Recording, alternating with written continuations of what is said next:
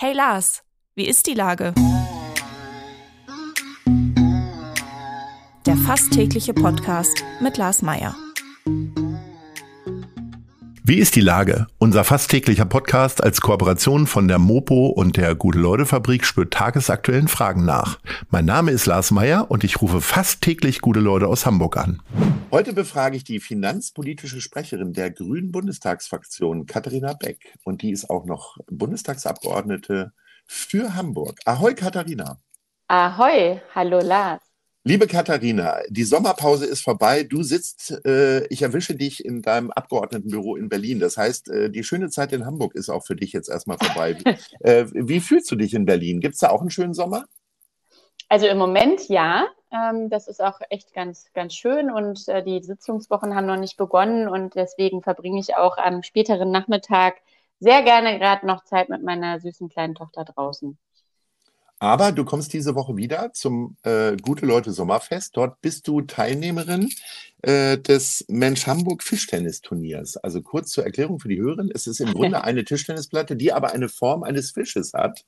Und äh, du wirst gegen Andreas Dressel und Katharina Fegebank unter anderem antreten. Das sind so die politischen Gegnerinnen in diesem Spiel für dich. Äh, hast du schon kräftig geübt oder sagst du, nö, dann bin ich kaputt und äh, ich will ja körperlich fit sein? Ja, ich habe tatsächlich natürlich gesucht, ob ich irgendwo eine fischförmige Tischtennisplatte finde. Die ich konnte aber einmal. nur auf, ja genau, ich konnte leider bisher nur auf viereckigen äh, Tischtennisplatten üben, aber das mache ich sowieso hin und wieder. Von daher bin ich, glaube ich, äh, gut vorbereitet, zumindest ein bisschen mitspielen zu können.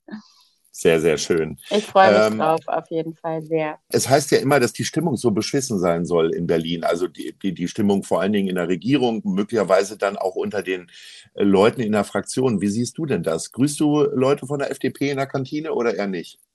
Absolut, total. Also ich habe auch letzte Woche gerade als diese Diskussionen rund um das Wachstumschancengesetz äh, kamen, da wurde ein anderes Gesetz aus dem Finanzbereich beschlossen, das Zukunftsfinanzierungsgesetz, und habe eben einfach auch sogar ein bisschen humorvoll gepostet.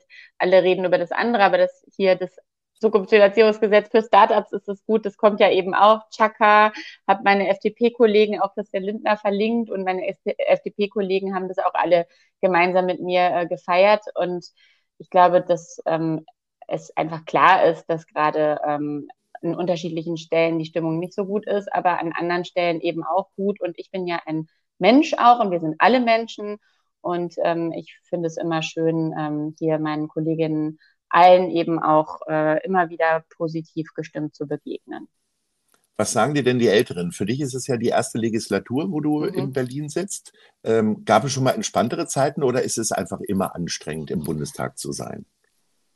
Naja, also es ist ja ein sehr fordernder Job erstmal insgesamt mit äh, bis zu 70, 80 Stunden die Woche und so. Nur was von der Zusammenarbeit her äh, schon nach Rot-Grün wohl als eher herausfordernd betrachtet wurde, habe ich jetzt schon gehört, dass es jetzt nochmal ein bisschen eine Schippe obendrauf ist. Das habe ich gehört. Für mich ist natürlich äh, positiv, dass ich einfach ich fange jetzt hier an, ich bin höchst motiviert. Ich habe am Anfang gesagt, ich habe Bock auf den Job. Das Schöne ist, nach zwei Jahren habe ich immer noch total Bock auf den Job. Und ähm, auch wenn es eben diese Herausforderungen gibt, ich bin ja eher so ein Lösungsmensch und ich versuche dann immer wieder verbindend alle zusammenzubringen und im Finanzbereich, unter uns Parlamentariern zumindest, aber auch im Dialog mit Christian Lindner, das läuft besser, als man das von außen vielleicht so wahrnimmt. Ähm, wie startet denn jetzt so die Arbeit, wenn man so aus dem Urlaub wieder rauskommt? Ähm, warten dann meterhohe Aktenhügel auf dich oder fängt man, fängt man sich langsam an, so ranzutasten? Weil so eine 70, 80 Stunden Woche ist ja nicht ohne, wenn man, vor allen Dingen, wenn man dann erstmal aus dem Urlaub kommt. Ja, ich habe jetzt gar nicht so einen super lange zusammenhängenden Urlaub gemacht, wo man dann danach eben genau mit so einem riesen Berg konfrontiert ist. Ich habe ja erstmal begonnen mit zwei Wochen ähm, Tour durch den Wahlkreis, habe äh, Wirtschaft vor Ort äh, das genannt äh, und war bei Solo-Selbstständigen. Das ähm, wissen vielleicht manche schon, dass das ein sehr wichtiges Thema in Hamburg ist. Jede achte Person ist ja selbstständig oder Solo-Selbstständig. Deutschlandweit durchschnittlich echt am meisten. Und ähm, war bei Märkten, war aber auch bei größeren Unternehmen und äh, auch bei gesellschaftlichen Organisationen unterwegs. Das war toll, das hat mir sehr viel Freude bereitet. Dann habe ich ein bisschen ähm, quasi so halb äh, äh mich rausgenommen eben und ein bisschen mehr Zeit mit meiner Tochter verbracht. Das ist ja auch wichtig. Dann waren wir noch eine gute Woche verreist. In der Woche gerade kam dann aber auch zum Beispiel das Morgenmagazin und ich habe an einem See in Südbayern äh, dann morgens um sieben trotzdem sozusagen gearbeitet. Das heißt, ich habe nie so harte Wechsel oft, ne? sondern ich, ich, ich liebe meinen Job ja und wenn zwischendurch wichtige Themen kommen, dann bin ich auch Azure ähm, und ähm, habe nur die, das Volumen sehr stark reduziert über die Sommerzeit dann jetzt die letzten Wochen. Du fährst als Grüne freiwillig nach Bayern in Urlaub, wo die beiden Spitzenpolitiker Söder und Aiwanger euch doch gar nicht so mögen. Ich denke bei SpitzenpolitikerInnen in Bayern natürlich an Katha Schulze und Ludwig, die äh, beide dort das grüne ähm, Spitzenduo äh, ausmachen. Und ähm, nö, ich liebe einfach die Berge und äh, so das Hochalpine geht mit einer Zweijährigen halt noch nicht. Und dann sind wir halt ein bisschen das Alpenvorland gefahren und das war sehr schön und ich mag ja auch Bier und alles, alles wunderbar. Du hast es ja ähm, in letzter Zeit auch immer mal gepostet. Also ein, zwei Bilder sind mir da so untergekommen, wo du deine Tochter von hinten und anonymisiert natürlich fotografiert hast, wo du sie bei der Arbeit mhm. mit dabei hattest. Ähm, es wird ja sehr viel darüber gesprochen, über die Vereinbarkeit von Beruf und Familie, mhm. vor allen Dingen bei Politikerinnen. Christina Schröder ist so ein bisschen selber daran gescheitert als ehemalige Familienministerin, äh, sage ich mal ganz lax. Ähm, mhm. Wie ist das für dich mit 70 Stunden? Was bleibt denn da noch? Na, also es ist alles eine Frage der Organisation und äh, mein Mann hat auch einen mehr als Vollzeitjob. Ähm, wir haben uns einfach viel Unterstützung organisiert. Ähm, das äh, ist dann eben notwendig und die Zeit, die ich dann mit Lina verbringe, ist halt einfach, da kann ich mich voll und ganz ähm, auf sie fokussieren und äh, im Endeffekt haben wir ein unfassbar glückliches, tolles ähm, Kind und äh, ich fühle mich da sehr wohl äh, wie das so läuft. Äh, die Wochenenden, da habe ich zum Beispiel auch jetzt oft gesagt, da sage ich Termine tendenziell eher nicht zu. Ne? Da muss man irgendwo auch Abstriche machen, damit man dann auch das vereinbaren kann. Und es ist eben sehr viel Organisation und auch sich zugestehen, dass man Unterstützung braucht und die dann eben sich auch organisiert. Äh, das kennt ja jeder, der irgendwie Vater oder Mutter ist, dass dann auch mal Babysitter absagen. Wie, wie ist denn das dann? Oder habt ihr tatsächlich Herrscharen von Leuten, die auf das Kind aufpassen können? Also wir haben tatsächlich so ein bisschen den Dorfansatz und äh, mhm. äh, wenn mal jemand, ja, ne, es braucht ein Dorf, um ein Kind zu erziehen, ja, ja, genau. äh, ja. gemacht und äh, dann haben wir auch einfach Glück, weil halt äh, die Großeltern oder ein Großelternpaar lebt halt einfach auch bei uns in der Nähe und das ist natürlich dann Glück und ähm, naja, und dann, also ich bin jetzt ja 41 und vielleicht auch äh, einfach, ich finde das dann nicht so dramatisch. Wenn ich mal ausnahmsweise vielleicht einen Termin ausfallen lassen muss, dann ist das halt so. Das passiert aber fast nie. Und ähm, wir haben einfach genug ähm, uns organisiert, auch mit äh, dann noch Ersatzpersonen, die auch mal bereit sind, auszuhelfen, sodass das bisher echt gut läuft. Und mein Mann ist ja auch noch da. Das darf man auf gar keinen Fall vergessen. Wir teilen uns das ja auch fair untereinander. Ja. Du hast deine Sommertour schon angesprochen, Politik vor Ort. Ähm, was nimmt man denn da wirklich Wirtschaft so mit? vor Ort. Oder also Wirtschaft ich als Politikerin. ja. genau, ja.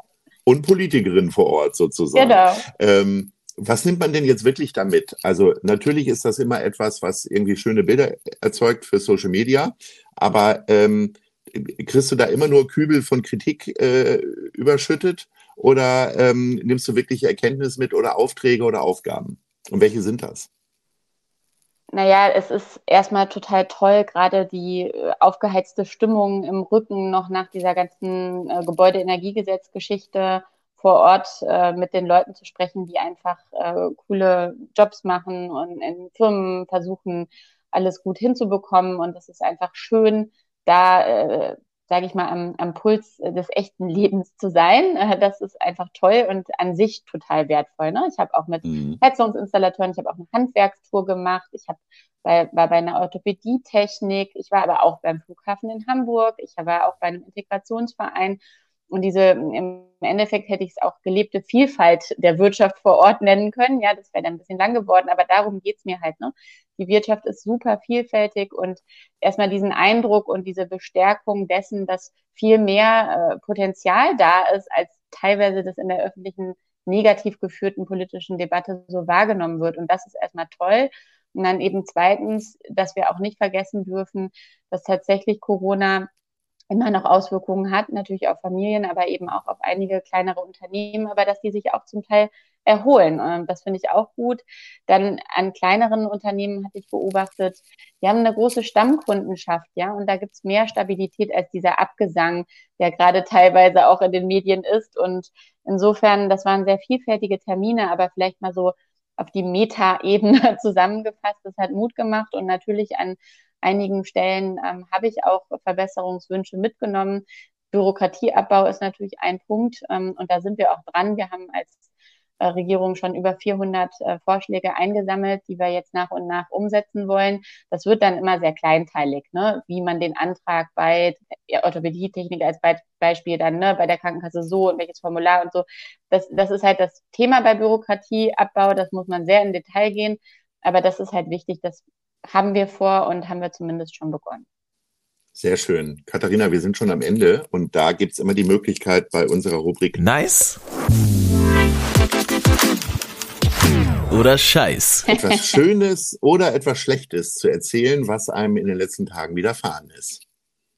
Du ja, also da nehme ich natürlich nice und äh, was ich richtig nice fand, war, dass meine Lieblingsband, die Ärzte, nochmal eine weitere Tour machen. Wobei es kombiniert ist mit Scheiß, weil ich nämlich kein Ticket gekriegt habe, aber ich habe gehört, dass sie trotzdem nochmal im riesigen Tempelhof nächsten Sommer auch spielen, Tempelhofer Feld, und das werde ich dann versuchen, mir zu krallen.